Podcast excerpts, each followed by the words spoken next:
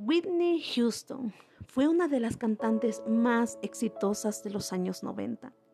Cautivó con su extraordinaria voz cada vez que aparecía en público. Lanzó su primer álbum en 1985 con un impresionante éxito.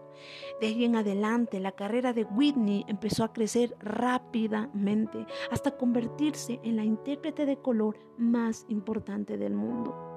En 1992 ella se casó con el cantante Bobby Brown, de quien nace Bobby Cristina Brown.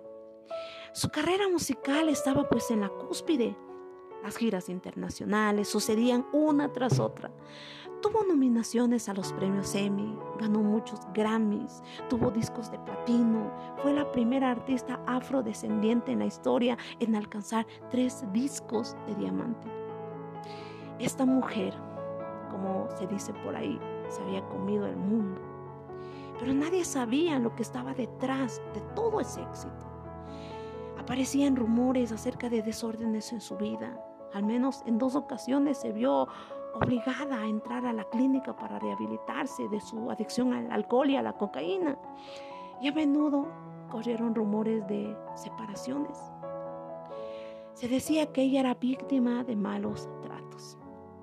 En 2006 se hizo realidad la separación, pero esto parece que no lo hubiera afectado a Whitney porque reapareció feliz y radiante en público.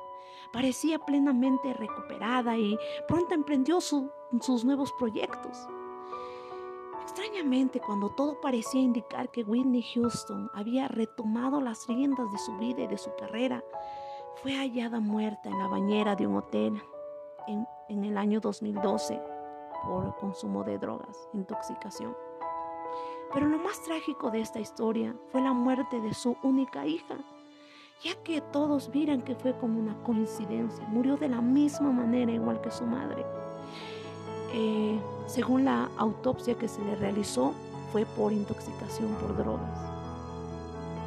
Algunos medios en Estados Unidos especularon con la posibilidad de que, al igual que sus progenitores, también ella consumía sustancias ilícitas, pero ella lo negaba. Como podemos ver, la triste realidad es que Bobby Cristina no escapó de este círculo vicioso. La responsabilidad que Dios le da a los padres es de criar, educar y dirigir a sus hijos. Los niños aprenden valores, moral y prioridades al observar cómo actúan sus padres frente a cada situación que se presente. Ellos captarán esas actitudes. Enséñeles a vivir con rectitud. Enséñele a ser honesto, responsable, que sea firme en sus acciones, sus decisiones. Es decir, enséñele a ser ese alguien en quien se puede confiar Abrace a su esposo o esposa delante de sus hijos. Muestre el matrimonio como un pacto sagrado que se debe cuidar, no como un simple trofeo que ganó. El legado más grande que los padres pueden dejar al mundo son hijos bien criados, con fuertes principios morales que no se dejen corromper por la influencia social. Ellos crecerán y lo van a representar a usted cuando usted ya no esté en este mundo. Recuerde, cada decisión que tome influenciará en la formación de sus hijos. Pero seamos honestos, no podemos hacerlo solos. Pero qué bueno es Dios, que nos dejó un manual de cómo se debe vivir. Sígalo y usted será la mejor influencia que sus hijos tendrán.